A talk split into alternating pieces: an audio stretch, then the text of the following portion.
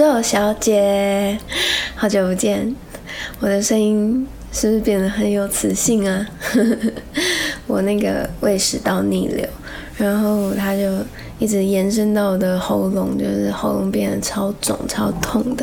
对，但是我还是得在今天把这音录完，所以今天大家就可以聆听我，嗯，很有磁性的声音。好，距离我们上一季播完到现在，已经过了五个月左右了吧？大家是不是等很久，迫不及待？有吧？有在等吧？好，其实我一直有把录音这件事情放在心上。然后我在二月中的时候，其实也已经想好第二季的内容。那时候不是有发文跟大家说，宇宙小姐开始录音喽。其实那时候我们也真的有录了四集，很多吧。只是后来因为拍戏的时间完全忙不过来，所以我就想说啊，第二季要做的内容其实也没有时效性，我等拍完戏再继续录音好了。然后后来，如果大家有看到我在那个 Instagram 上面的直播，应该也知道，就是三月初的时候，我们剧组发生意外，后来就停拍了。然后，嗯，其实那件事情对我来说造成了蛮大的创伤，所以在那之后，我就一直还没有办法调试好自己的生活状态，所以就也提不起劲来录音吧。对啊，但这个我们等一下再聊。嗯。那这么久不见，你们都还好吗？虽然我一时之间也听不到大家的回应，但是在这段被疫情碾压的日子里面，你们过得好不好啊？我是不太好啦。不过我觉得跟一年多前的疫情那时候比起来，即使现在的确诊人数一直呈现一种爆炸状态，但是我觉得很明显的会感受到集体潜意识里面的恐慌已经消失很多了。真的，大家好像对于就是现在在疫情底下的生活，我觉得好像也拿捏的更好一点了。对啊，所以感觉起来这一股能量状态是不需要太过担心的。嗯。然后我觉得这也算是一种进步吧，就是不管发生什么事，然后我们中间会经历很痛苦的过程，但最终大家会一起找到一个安定的状态去面对。好好有希望。大家应该会听到，就是这次录音里面怎么有一些背景音？对，就是有时候可能会有一些外面车子的声音，或者是冷气的声音等等的，嗯。就是跟你们分享一件很酷的事情，这一季我开始在家里录音喽，很神奇吧？嗯，还是只有我觉得很神奇，因为之前每次走在通往录音室的那条走廊的时候，然后我就会开始锁喉，然后每次录音的时候我都很紧张，就是觉得嗯，不知道不知道自己能不能把它录好等等的，对，然后我觉得。聊这些身心灵的内容，应该要是在一种很愉悦、很放松的氛围之下进行的。后来我经纪人就很好，他就生了一套录音设备给我，让我可以在家里录音。然后我看到那些录音设备的时候，我就突然想说：天哪，早知道我就不要提这件事情了，因为我真的有一点三 C 白痴。然后。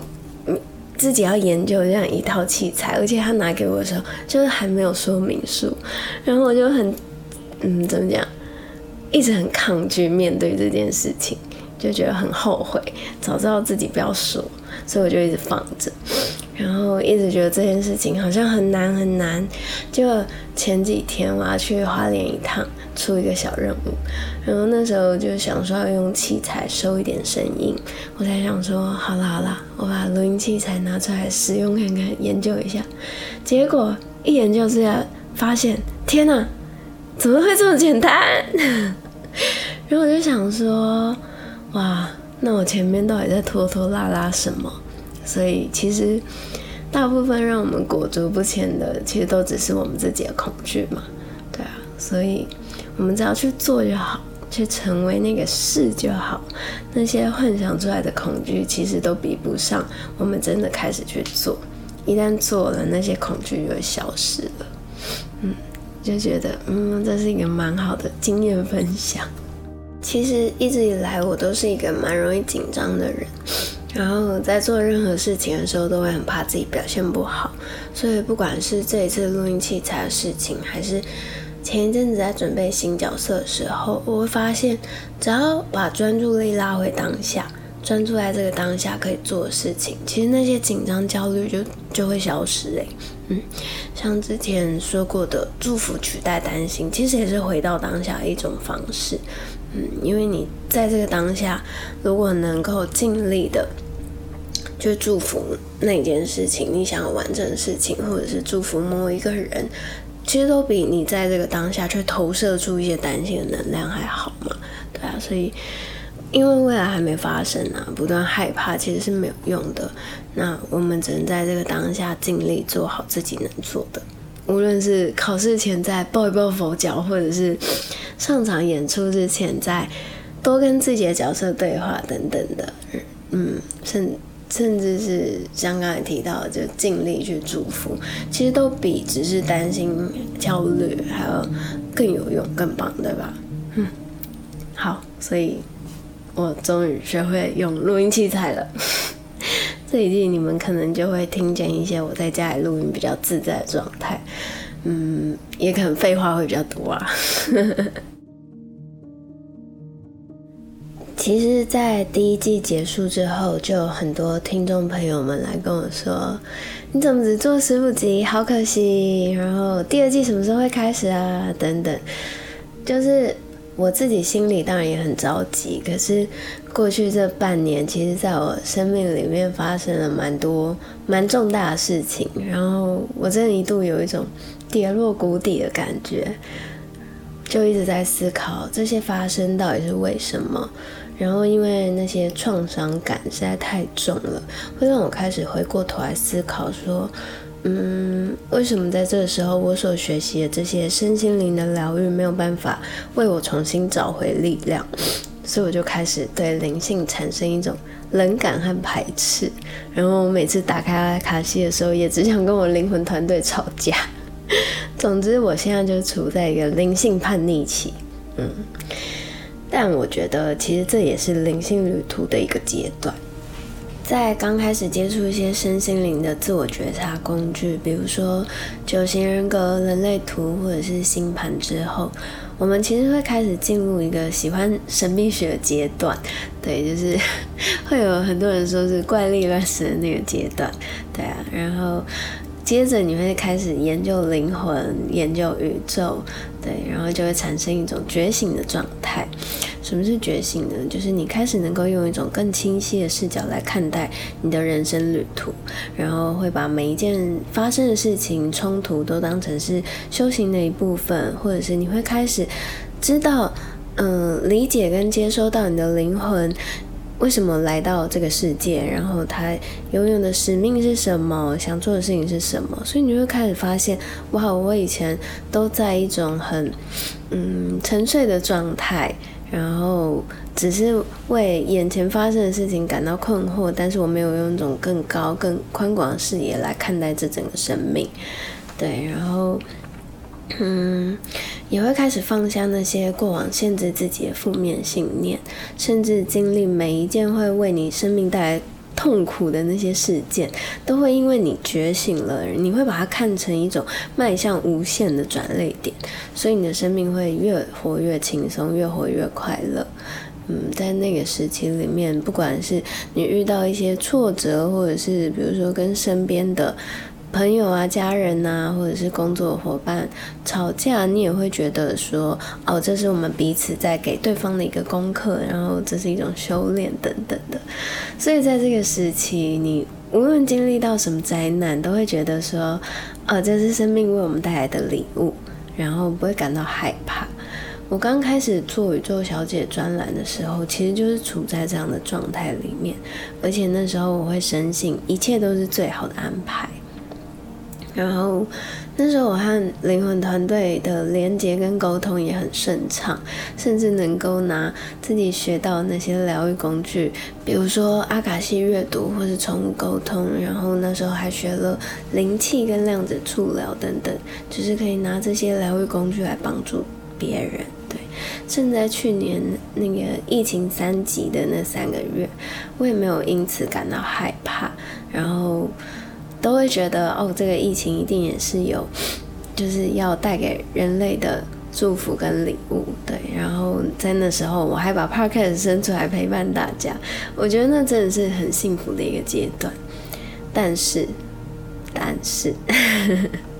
但是灵魂团队才没有这么简单就放过你。就是每当你觉得能量饱满的时候，对他们来说，也就是你准备好要面对下一个阶段关卡的开始，或者是说，有人会觉得那是越进入核心的状态，所以这时候来到面前的事件也就会变得更夸张，更打破你既定的思维，所以大家才会说，就是。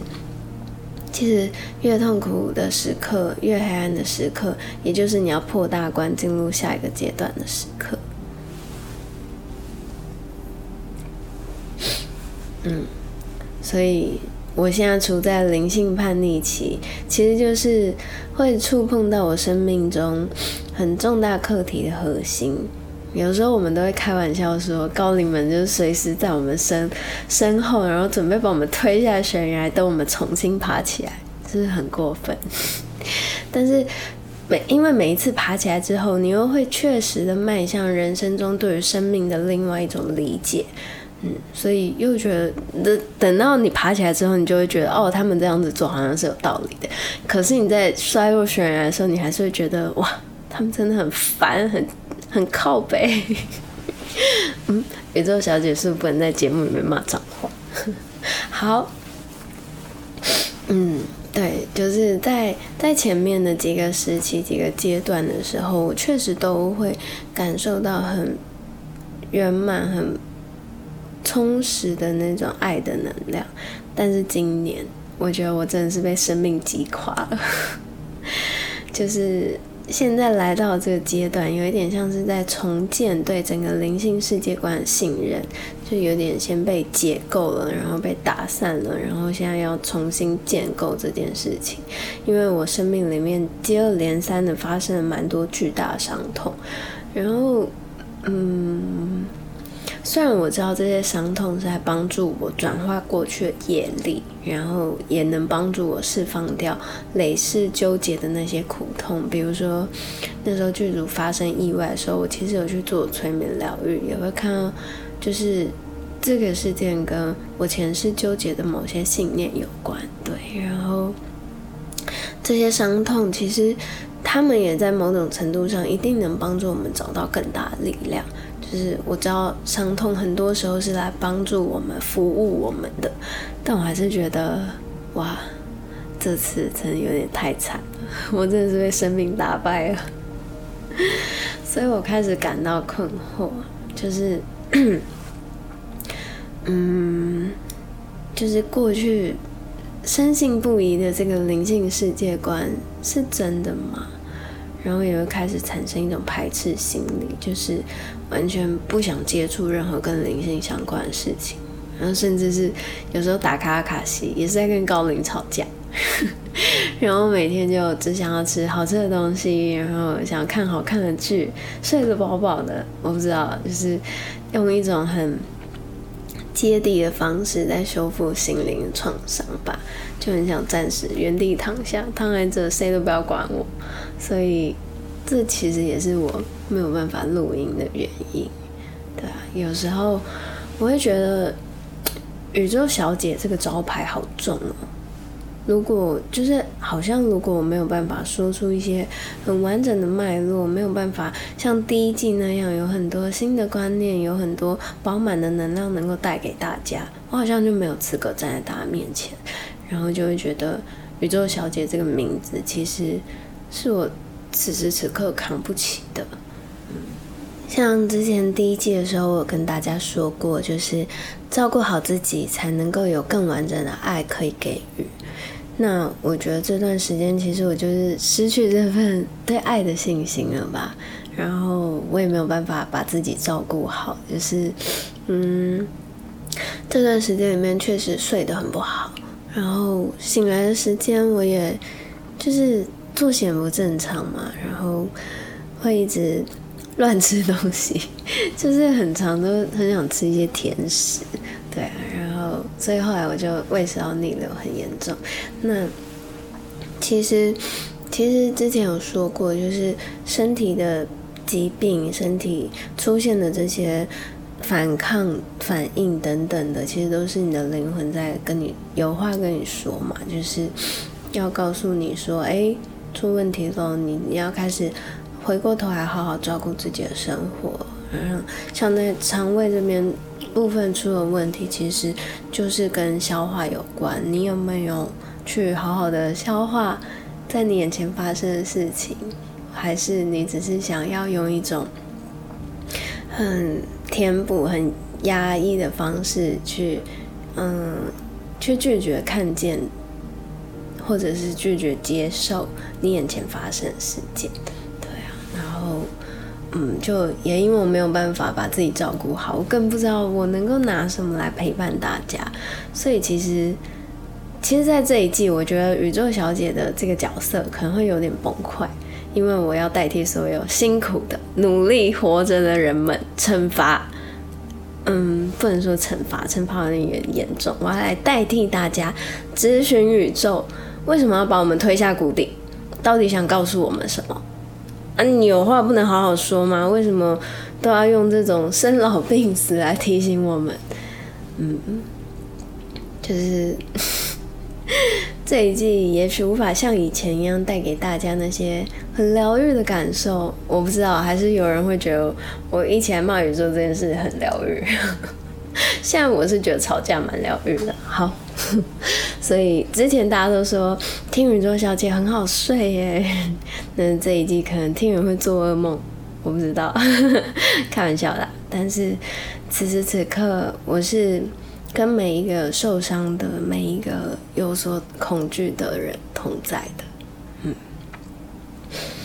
那这一季我们可能就会有比较多的来宾，因为有一天我就突然想到，哎，如果我自己没有正能量可以分享。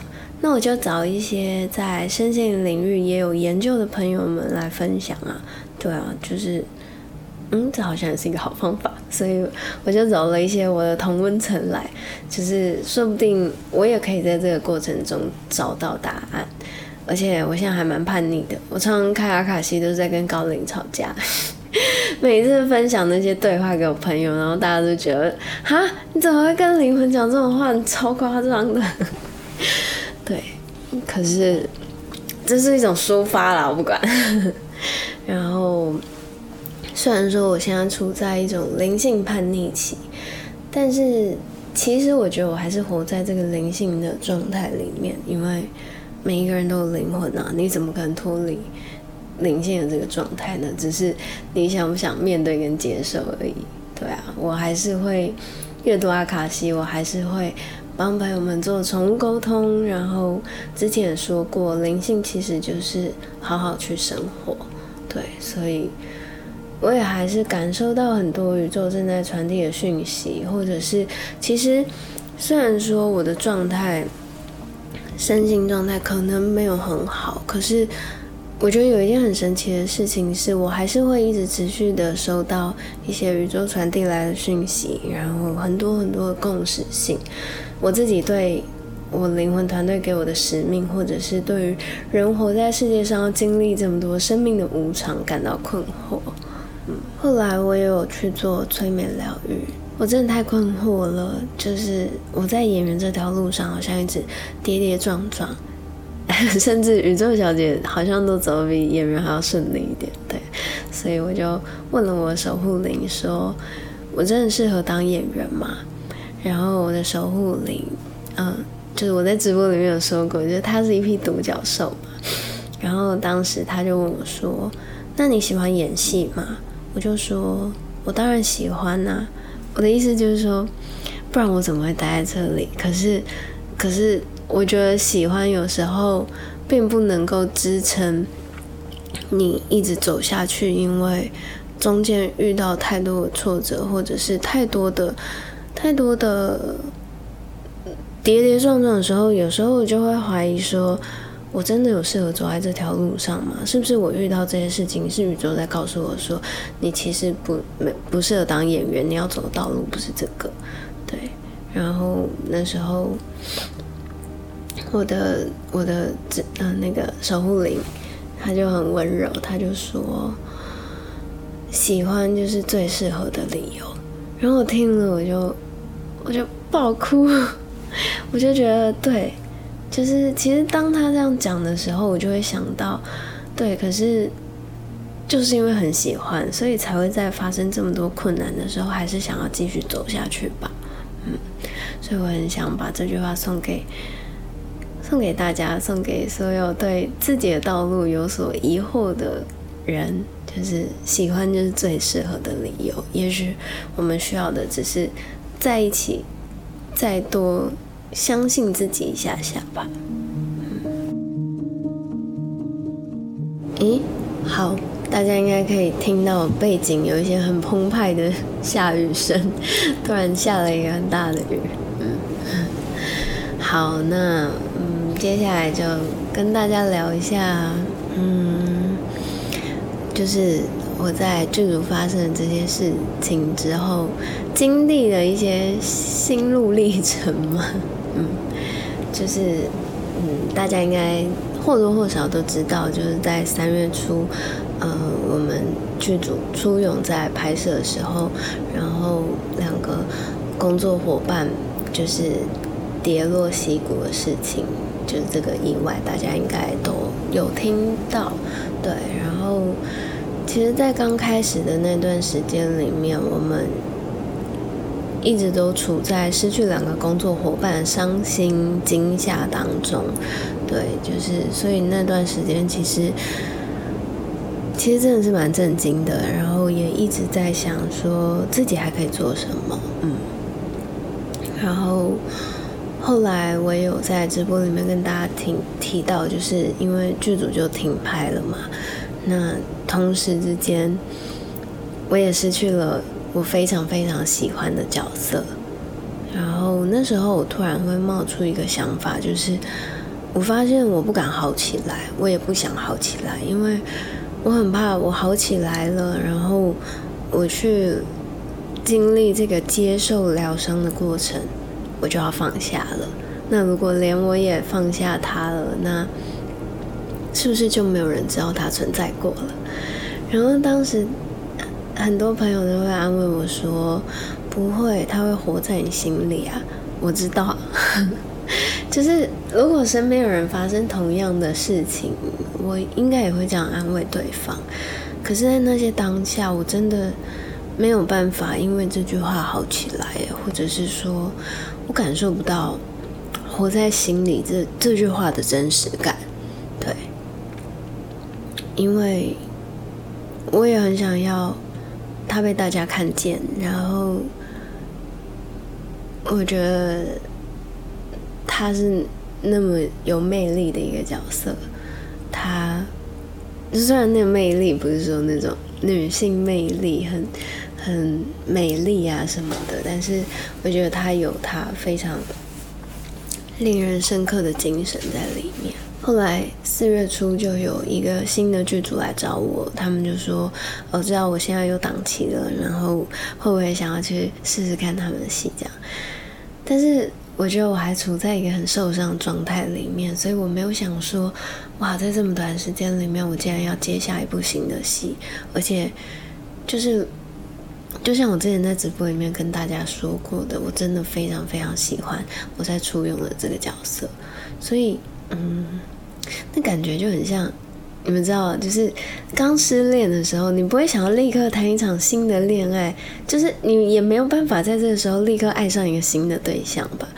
对啊，我觉得跟角色说再见，真的就很像一场很深刻的失恋，所以我好像还没有办法这么快接下一个新的角色，然后后来就。剧组在两个伙伴的告别式结束之后，其实大家都会有一个共识，就是我们好像该打起精神往前走了。然后我们要把他们对拍片的热爱继续延续下去。对，所以那时候我也想说，嗯，好，我是不是也应该要打起精神往前走？然后我的未来还有很多很多的，还会有很多很多的惊喜吧。对，所以我就去见了新的剧组。然后聊完之后也蛮蛮开心的，然后也确实觉得哇，那角色蛮适合我的。可是我心里真的就是有一种放不下。然后有一天晚上，我就做了一个梦，在梦里面我来到一个很漂亮的花园，然后那个花园就是真的蛮美的，因为在梦中就是我们可以，嗯，怎么讲，会梦到很多比较超现实的东西嘛。可是我可以感觉得到，我心情蛮沉重的。就是即使去到那么漂亮的地方，我还是开心不起来。然后我就在那花园里面散步啊，乱逛。结果这个时候，我就看见我的角色，就是朝我这样走过来。嗯嗯，也不是走过来，应该是飞过来嘛。就是你们知道，在梦里面，这一切都会觉得很合理嘛。然后他就飞过来拥抱我。我看到他的时候，其实。我就蛮难过的，对，然后他就跟我说：“你相信我们还会相遇吗？”我就说：“我很想相信啊。”然后他就说：“如果你相信的话，你就往前走吧，往前走，我们才会在未来相遇。”然后我醒来回想起这个梦的时候，我就真的是爆哭哎，嗯，就是我不知道大家能不能够明白。一个角色对一个演员来说有多深刻？对，然后反正你们就回想一下，你们自己在谈恋爱的时候，就是如果是你你失去了这个爱人，这样跟你讲的话，你会会多伤心？嗯，然后反正后来就是因为这个梦，我就决定好，我要往前走了。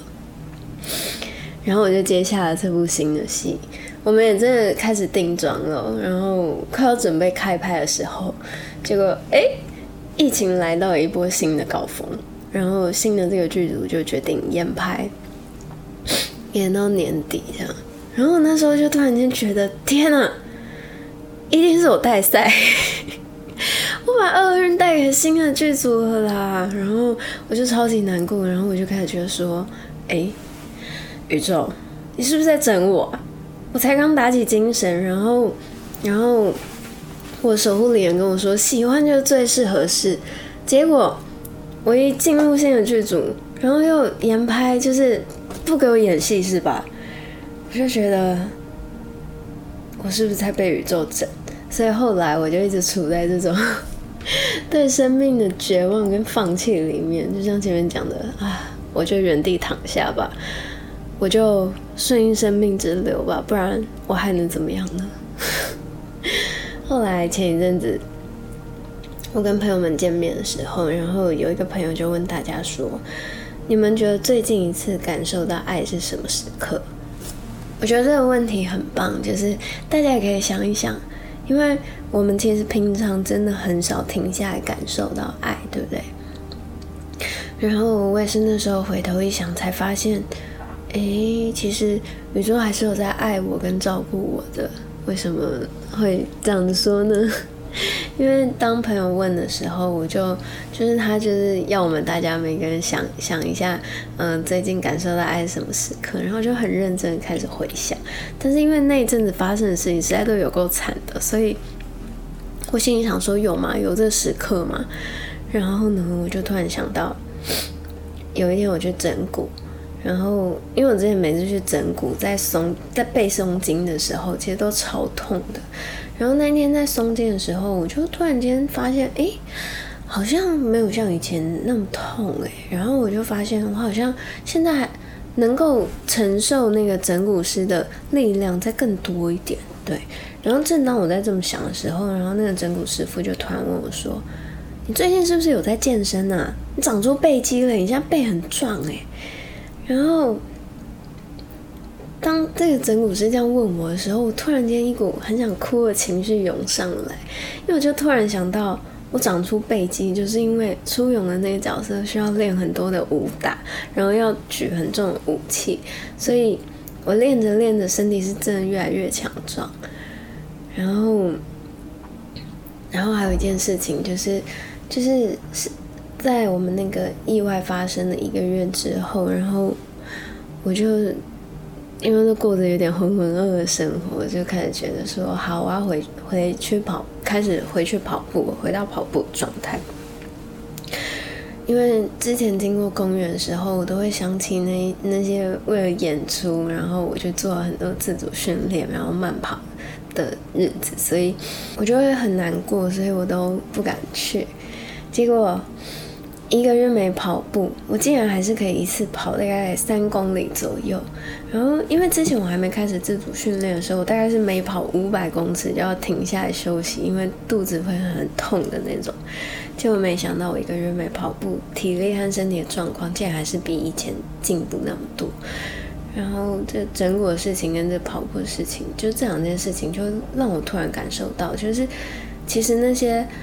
我为了角色做过努力都没有消失，他，他其实不止活在我心里，他也活在我身体里面，就是好像从今以后不管去哪里我都会带着他。然后一想到这件事情，其实就让我觉得很安心，然后也让我感受到爱的感觉。嗯，所以虽然我好像还在跟宇宙拉锯当中。但是我觉得渐渐有好起来了，然后我也有力气开始重新启动宇宙小姐，所以我觉得这一季其实也不违背做这个 podcast 的初衷，它还是一种陪伴的感觉，只是陪伴会从以前的我好像有一些正能量可以分享，变成是互相取暖的感觉。对啊，但这还是一种陪伴吧。好。嗯，今天的宇宙小姐分享了很多我这段时间的心境，然后，嗯，就是我还是会觉得宇宙小姐这招牌很重啦，对，但是还是希望可以持续做下去。然后，因为，嗯，我也想让大家知道，是灵性旅途。里面绝对不是只会有快乐事情、幸福的感受，嗯，它其实很多很多时候都是在面对一些自我的，嗯，自我的惯性，然后自我的盲点，然后自己过去的一些纠结啊、伤痛等等的，对，然后每一次你好好面对之后，你爬起来之后，你就会过往的那些。限制你的东西，或者是过往那些让你感到不快乐、不舒服的东西，它就会反过来转化成为一种全新的力量。